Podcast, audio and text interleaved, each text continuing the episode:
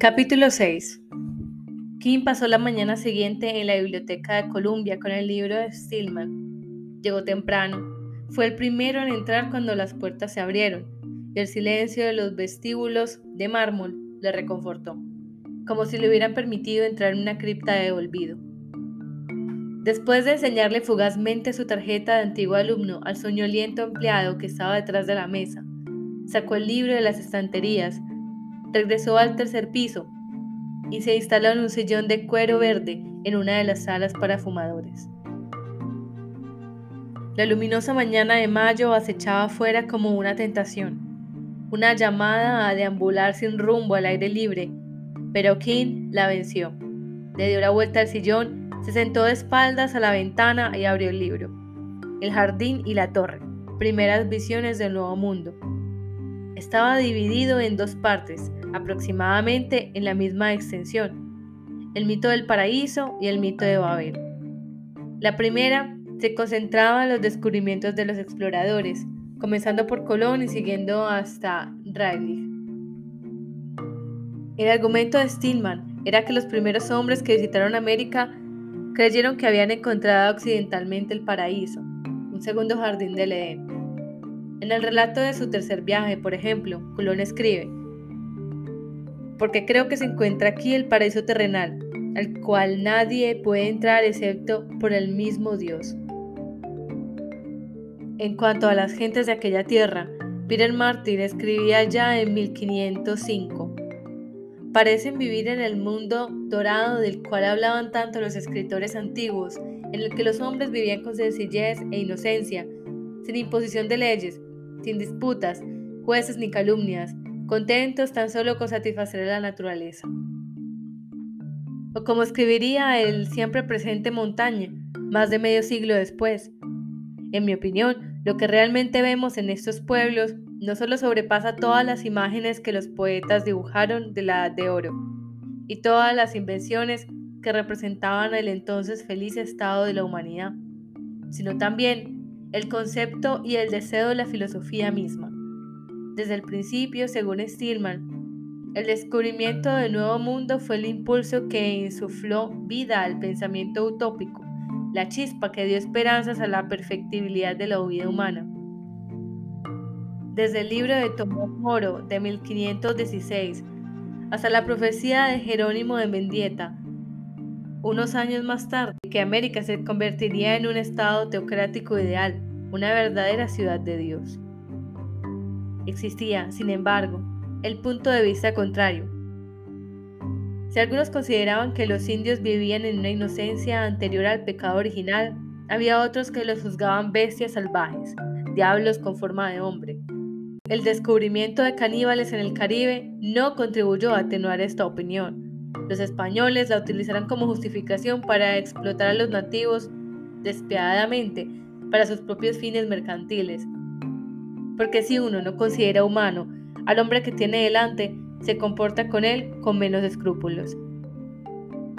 Hasta 1537, con la bula papal de Pablo III, los indios no fueron declarados verdaderos hombres dueños de un alma.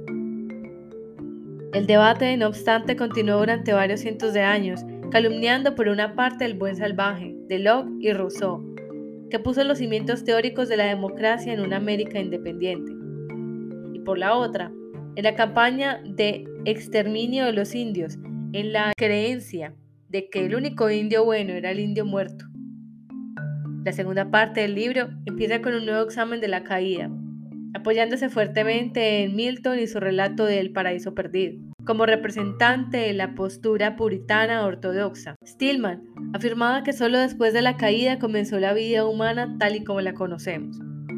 Porque si en el jardín no existía el mal, tampoco existía el bien, como lo expresa el propio Milton en Areopagítica, que fue la piel de una manzana saboreada de donde saltaron el mundo del bien y el mal, como dos gemelos inseparables.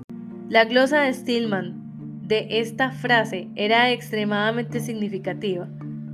Alerta siempre la posibilidad de juegos de palabras, demostraba que la palabra saborear era en realidad una referencia a la palabra latina sapere, que significaba a la vez saborear y saber, y por lo tanto contenía una referencia subliminal al árbol de la ciencia, el origen de la manzana cuyo sabor trajo al mundo el conocimiento, es decir, el bien y el mal. Stillman se extendía también en la paradoja de la palabra gemelos, que sugiere a la vez unión y desunión, encarnando así dos significados iguales y opuestos, los cuales a su vez encarnan una visión del lenguaje que Stillman consideraba presente en toda la obra de Milton. En El Paraíso Perdido, por ejemplo, cada palabra clave tiene dos significados, uno antes de la caída y otro después de la caída. Para ilustrar su tesis, Stillman aisló varias de esas palabras, siniestro, serpentino, delicioso, y mostró que su uso anterior a la caída estaba libre de connotaciones morales, mientras que su uso posterior a la caída era oscuro, ambiguo, informado por el conocimiento del mal. La única tarea de Adán en el Edén había sido inventar el lenguaje, ponerle nombre a cada criatura y cada cosa. En aquel estado de inocencia, su lengua había ido derecha al corazón del mundo. Sus palabras no habían sido simplemente añadidas a las cosas que veía, sino que revelaban su esencia. Literalmente les daban vida. Una cosa y su nombre eran intercambiables. Después de la caída, eso ya no era cierto. Los hombres se separaron de las cosas, las palabras degeneraron en una colección de dignos arbitrarios, el lenguaje quedó apartado de Dios.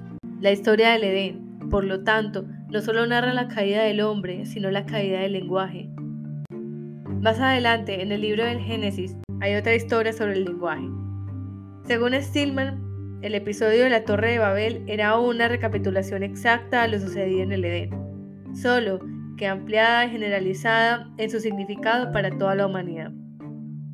La historia adquiere especial sentido cuando se considera su posición dentro del libro.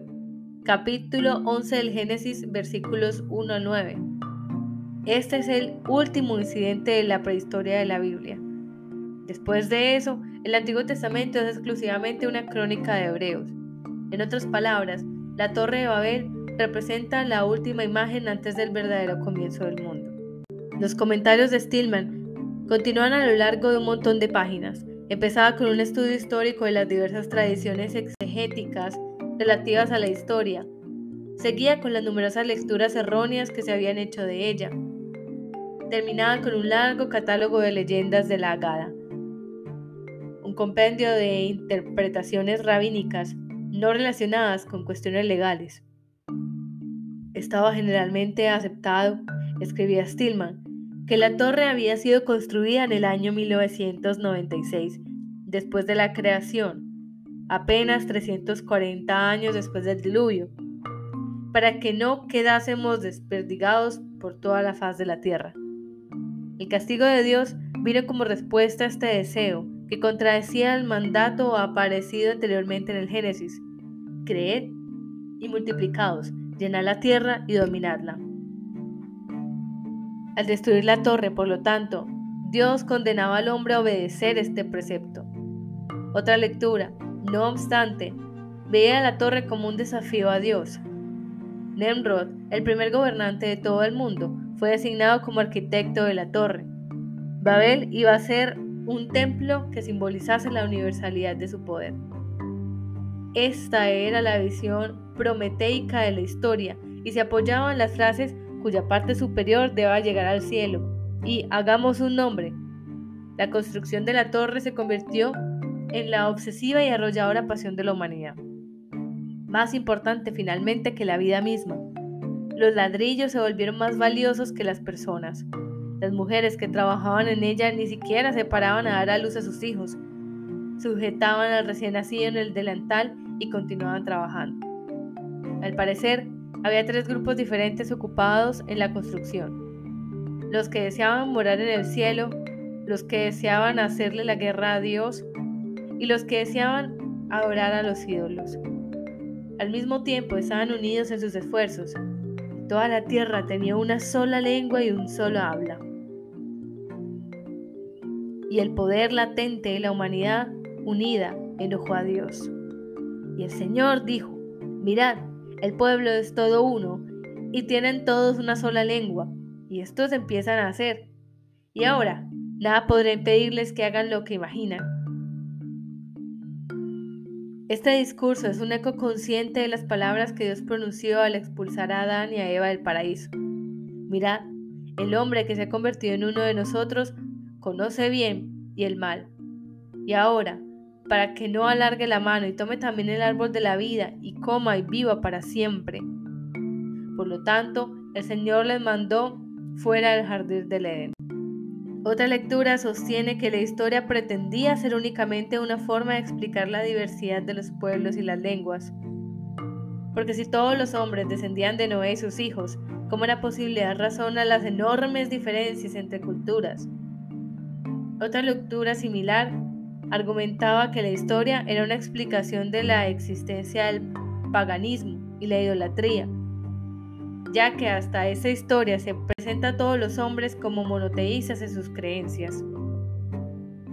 En cuanto a la torre misma, la leyenda afirma que un tercio de la estructura se hundió en la tierra, un tercio fue destruido por el fuego y otro tercio quedó en pie.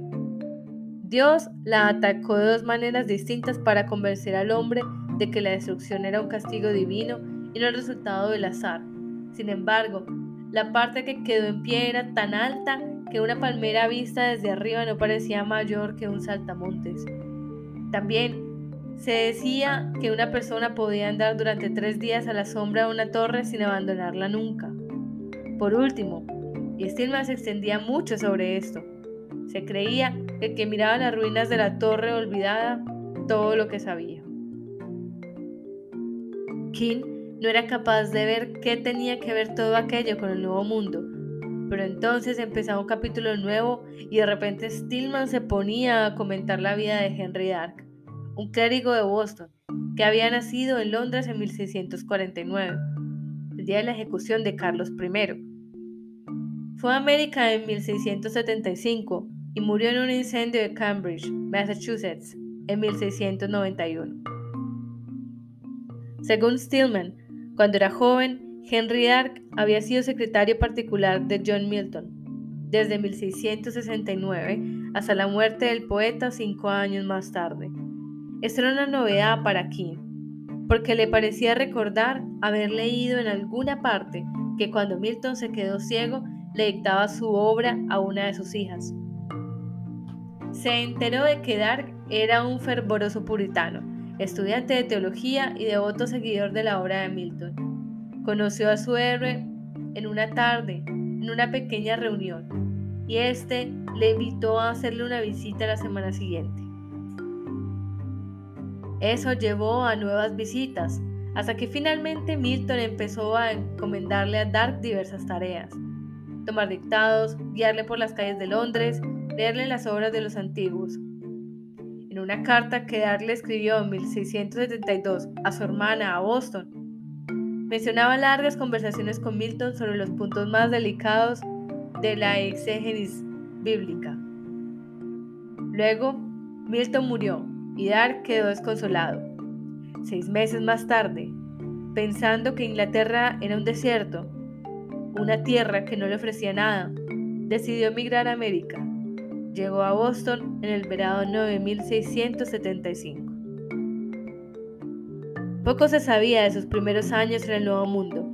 Stillman especulaba que tal vez había viajado hacia el oeste, adentrándose en territorios inexplorados, pero no pudo encontrar pruebas concretas que respaldaran su hipótesis. Por otra parte, ciertas referencias a los escritos de Dark incidían un conocimiento profundo de las contusiones de los indios, lo cual lleva a Stillman a teorizar que quizá Dark vivió con una de las tribus durante algún tiempo. Sea lo que fuere, no hay ninguna mención pública de Dark hasta 1682, cuando su nombre se inscribe en el registro de matrimonios de Boston por haber tomado como esposa una tal Lucy Fitz. Dos años más tarde, aparece en el encabezado de lista de una pequeña congregación puritana en las afueras de la ciudad. La pareja tuvo varios hijos, pero todos ellos murieron en la primera infancia. No obstante, un hijo de nombre John, nacido en 1686, sobrevivió. Pero se sabe que el niño pereció en 1691 al caer accidentalmente desde una ventana del segundo piso. Justo un mes más tarde, toda la casa ardió y tanto Dark como su esposa murieron en el incendio. Henry Dark había pasado en la oscuridad de los primeros tiempos de la vida americana de no ser por una cosa. La publicación en 1690 de un panfleto titulado La Nueva Babel. Según Stillman, esta obrita de 64 páginas era el relato más visionario del nuevo continente, escrito hasta entonces. Si Dark no hubiera muerto tan poco tiempo después de su aparición, su efecto sin duda habría sido mayor. Porque al parecer, la mayor parte de los ejemplares del panfleto fueron destruidos en el incendio que mató a Dark. Stillman había podido descubrir solo uno, y ello por casualidad, en el desván de la casa de la familia en Cambridge. Tras años de diligente búsqueda, había llegado a la conclusión de que aquel era el único ejemplar que existía aún. La Nueva Babel, escrito en vigorosa prosa miltoniana, proponía la construcción del paraíso en América. Al contrario que otros autores sobre el tema, Dark no suponía que el paraíso fuera un lugar que pudiera descubrirse. No había mapas que pudieran llevar al hombre hasta allí, ni instrumentos de navegación que pudieran guiar al hombre hasta sus costas. Más bien, su existencia estaba inmanente dentro del hombre. La idea de un más allá que él pudiera crear algún día, en el aquí y ahora, porque la utopía no estaba en ninguna parte, ni siquiera como explicaba Dark en su verbo. Y el hombre lograría crear ese lugar soñado únicamente construyéndolo con sus propias manos. Dark basaba sus conclusiones en la lectura de la historia de Babel como una obra profética, inspirándose fuertemente en la interpretación de Milton de la caída. Seguía a su maestro en el hecho de atribuir una desmedida importancia al papel del lenguaje. Pero llevaba las ideas del poeta un paso más lejos. Si la caída del hombre engañaba también la caída del lenguaje, no era lógico suponer que sería posible deshacer la caída, invertir sus efectos, deshaciendo la caída del lenguaje, esforzándose por crear el lenguaje que se hablaba en el Edén. Si el hombre podía entender ese lenguaje original de la inocencia, no se seguía de ello que recobraría un estado de inocencia dentro de sí. Basada con mirar el ejemplo de Cristo, argumentaba Dar, para comprender que eso era así. Porque acaso no era Cristo un hombre, una criatura de carne y hueso? ¿No hablaba Cristo ese lenguaje anterior al pecado original? En el paraíso recobrado de Milton, Satanás habla como en engaño de doble sentido, mientras que en el caso de Cristo sus acciones con sus palabras concuerdan. Sus palabras, su gran corazón, da la expresión de vida. Su corazón contiene de bondad, sabiduría, justicia, la forma perfecta. Y no había Dios enviado ahora a su oráculo viviente al mundo para enseñar su última voluntad y envía su espíritu en la verdad a morar en el porvenir en los corazones píos, un oráculo interior, indispensable para que yo conozca toda verdad. Y gracias a Cristo no tuvo la caída un feliz resultado, no fue una feliz culpa, como afirma la doctrina. Por lo tanto, arguía Dark, ciertamente sería posible que el hombre hablase el lenguaje original de la inocencia y recobrase, completa e intacta, la verdad dentro de sí. Volviendo a la historia de Babel, Dark elarbolaba luego su plan y anunciaba su visión de las cosas por venir.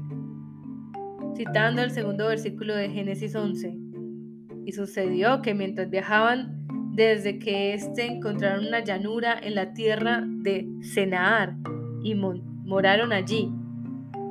Dark afirmaba que este paisaje demostraba el movimiento hacia el oeste de la vida y la civilización humanas, porque la ciudad de Babel o Babilonia estaba situada en Mesopotamia, muy al este de la tierra de los hebreos. Si Babel se encontraba al oeste de algo, era el Edén, el solar originario de la humanidad. El deber del hombre de esparcirse por toda la tierra, obedeciendo el mandato de Dios de crecer y llenar la tierra. Inevitablemente seguiría un curso occidental. ¿Y qué tierra más occidental en toda la cristiandad? se preguntó Dark, que América. El movimiento de los colonos ingleses hacia el Nuevo Mundo, por lo tanto, podía interpretarse como el cumplimiento del antiguo mandamiento. América era el último paso en este proceso. Una vez que el continente se hubiera llenado, habría llegado el momento para un cambio en la fortuna de la humanidad. El impedimento de la construcción de Babel, que el hombre debía llenar la tierra, habría quedado eliminado. En ese momento sería posible de nuevo que toda la tierra tuviera una sola lengua y una sola habla. Y si eso no sucedía, el paraíso no estaría lejos. Al igual que Babel había sido construida 340 años después del diluvio, el mandamiento se cumpliría, predecía Dark, exactamente 340 años después de la llegada de Mayflower y Plymouth donde ciertamente serían los puritanos, el recién elegido pueblo de Dios, quienes tendrían en sus manos el destino de la humanidad. Al contrario que los hebreos, que le habían fallado a Dios al negarse a aceptar a su hijo. Aquellos ingleses trasplantados escribían el último capítulo de la historia antes de que el cielo y la tierra se uniesen al fin. Como Noé en su arca, habían viajado por el vasto océano para llevar a cabo su sagrada misión.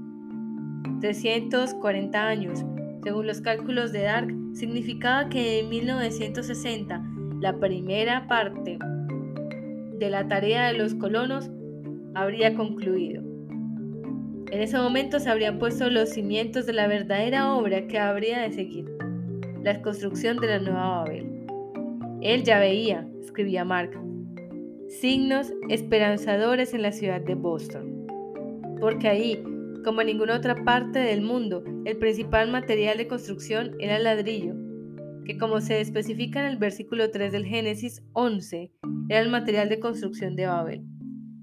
En el niño, 1960, afirmaba confiado, la nueva Babel comenzaría a subir, su misma forma aspirando a alcanzar los cielos, un símbolo de la resurrección del espíritu humano.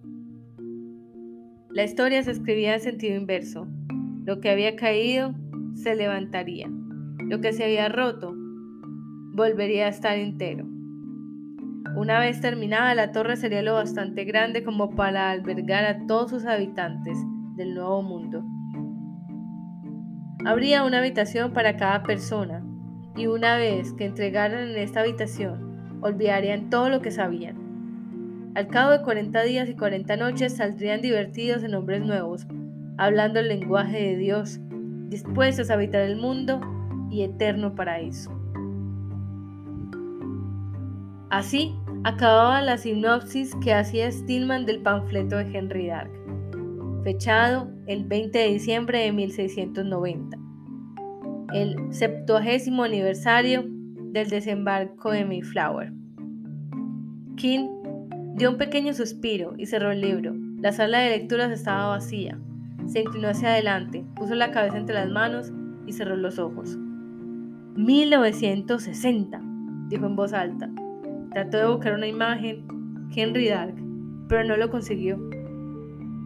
En su mente solo veía un incendio, una hoguera de libros ardiendo. Luego, Perdiendo el hilo de sus pensamientos, se acordó repentinamente de que en 1960 era el año en que Stillman encerró a su hijo. Abrió el cuaderno rojo y lo colocó sobre su regazo, justo cuando empezaba, justo cuando estaba a punto de escribir en él. Sin embargo, decidió que ya había tenido suficiente. Cerró el cuaderno rojo, se levantó del sillón y devolvió el libro de Stillman en el mostrador de la entrada. Encendiendo un cigarrillo al pie de la escalera, abandonó la biblioteca y se perdió en la tarde de mayo.